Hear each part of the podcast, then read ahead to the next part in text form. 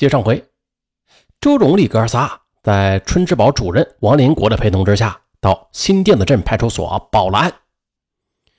新店子镇派出所所长王学、副所长金广田，他们接到报案之后，深感案情重大，立刻又带领着他们赶赴市公安局做了汇报。市公安局局长何景忠，主管刑事工作的副局长李春元，对此案件也是极为重视。那尽管此案被害人的尸体已经火化近一个月了吧，侦破难度极大，但是局领导还是毅然决定从这市刑侦队抽调精干力量，与新店子派出所组成专案组啊，联合侦破此案。不过干警们也深知啊，这是一块难啃的硬骨头。为突破此案，专案组便制定了详细的侦破方案，从调查取证入手，兵分两路，一路。是由副队长史忠民带领法医东志江等人深入到新店子村和火化场附近去走访啊，所有见到周荣宇死亡状况的群众，并且由技术室负责检验覆盖周荣宇清单上的血迹。第二路由刑侦副队长温东明、新店子镇派出所副所长金广田带领侦查员王国兴、张富等五名干警深入到村里去走访知情群众。调查有关这韩淑云与王宝双合谋杀人的证据，而刑侦队长石桂生则坐镇指挥。接着，经过了几天几夜的缜密侦查之后，专案组获取了大量的证据，证明周荣宇啊，他并非是溺水而亡的，而是死后遗失水缸的。再就是啊，这市公安局技术室。对周荣瑜遗留血迹的理化检验时，发现有大量的安定药成分，同时又获悉了韩淑云与王宝双的关系非常暧昧，极不正常。群众证实，在八月九日傍晚，曾发现这王宝双啊在韩淑云家门口徘徊。你徘徊啥呀？这肯定是与当天夜里周荣瑜的猝死有关系呀。综合所有的侦查材料，专案组就判定了，这是一起隐藏的很深的、有计划、有预谋的重大杀人案。由此，专案组果断决定拘传韩淑云。十月六日上午，韩淑云落入法网。经专案组强大的政治攻势，韩淑云的心理防线完全的崩塌了。于十月七日凌晨一点多钟。彻底交代了他与王宝双通奸，并且合谋杀害周荣瑜的全部罪行。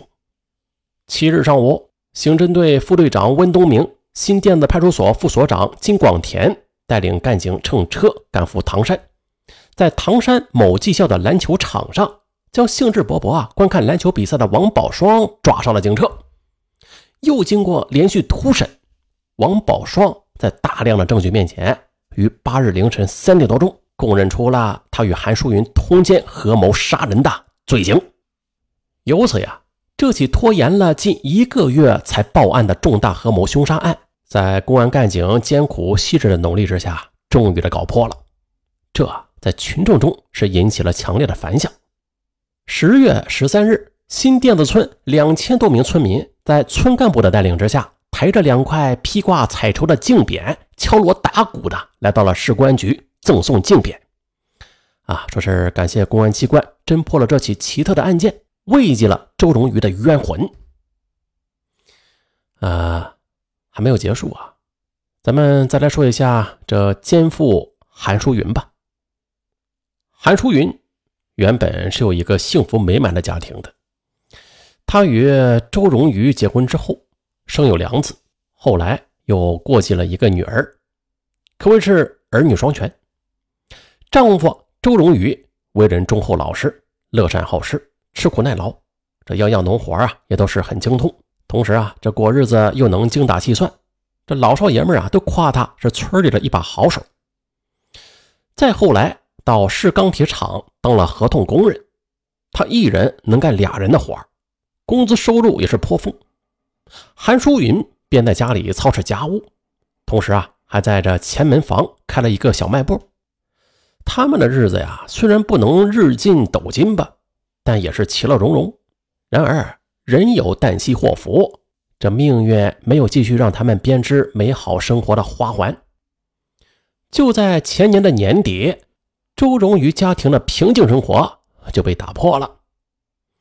东旧寨镇石桥头村的青年学生王宝双，虽然是十年寒窗苦读吧，但是高考仍然是名落孙山。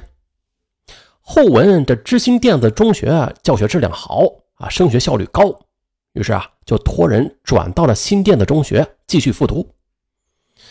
当时吧，由于这学校学生宿舍没有竣工，他就和几个同学啊，到学校附近的新店子村村民韩淑云家去租房子住。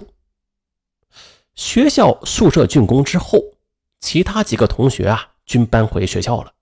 学校也是曾经动员王宝双尽快搬回去，而他却以房东是表姐为由，一直是搪塞不搬。其实啊，这韩淑云哪里是他表姐呀？只不过啊，是两人经过一段时间相处之后啊，哎，竟然产生了一种莫名其妙的感情。别看韩淑云已近中年啊，并且相貌平平，但是她却是个不甘寂寞的风流女人。什么抽烟呐、饮酒、打麻将，她这样样都会，而且还能走上几步舞步。自从王宝双闯入她的视野之后，她是渐渐的觉得自己的丈夫太窝囊了，没有朝气。没有现代人的生活意识啊，每天呢只知道拼死拼活的干活，夫妻间也是没有一句甜言蜜语。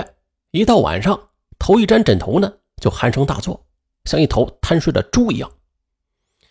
而王宝双那就不一样了啊，正值青春年少，又浓眉大眼的，风流倜傥，既有文化又知情识理。有时在家写完作业呀，还帮他烧火做饭、喂猪啥的，更多的是陪他说说话。啊，他天文地理、古今中外，那懂得可多了。他才是他心中的偶像，是他追求的白马王子。尽管韩淑云已是徐娘半老了，但是这个女人却暗中发誓，她要得到王宝双那充满青春活力的爱。就像是歌里唱的那样，即使过把瘾就死，也不忘在人世上潇洒走一回。从那以后，韩淑云总是在王宝双面前刻意打扮自己，啊，烫头发呀，换时髦的衣服呀，还不时的向王宝双暗送秋波，用语言去挑逗他，极力的卖弄着风骚。嘿，终于啊，这有一天啊。初夏的一天，韩淑云与丈夫争吵之后，丈夫一气之下就上班走了，一直到傍晚了，丈夫孩子都没有回家，这屋里啊只有她与王宝双了。他俩就是亲昵缠绵，互诉衷肠。可诉着诉着，韩淑云则一把将王宝双的双手拉向了自己那衣着单薄又无拘无束的胸上。哎，这两眼火辣辣的注视着王宝双，双眸也是瞬间呐喷发出了一种渴望。哎呀，涉世不深、从未沾过女人边的王宝双，他再也控制不住自己了。两人终于点点点起来。从此以后，王宝双是神魂颠倒的就坠入了情网。啊，这对奸夫淫妇吧，虽然是算不上一见钟情吧。但是却有相见恨晚之感。只要韩淑云的丈夫离家上班，他俩就哎苟合偷情。尽管两人的爱是如醉如痴吧，爱得神魂颠倒，然而啊，这却是一种毫无爱情基础的淫邪的、错位的、不道德的爱。这不，纸是包不住火的。不长时间。韩淑云、王宝双的丑闻就在村民中是悄悄地传播了开来，而老实憨厚的周荣宇却一直蒙在鼓里。但是这常在河边走，哪有不湿鞋呀？啊！一天下午，周荣宇从市钢铁厂提前下了班，准备回家忙活一下责任田里的农活。当他急匆匆地赶回家里，打开屋门时，嚯！一个不堪入目的场景居然把他给吓呆了，不是惊呆了。他的妻子韩淑云与王宝双在炕上赤条条的扭在一起呢，我了个去！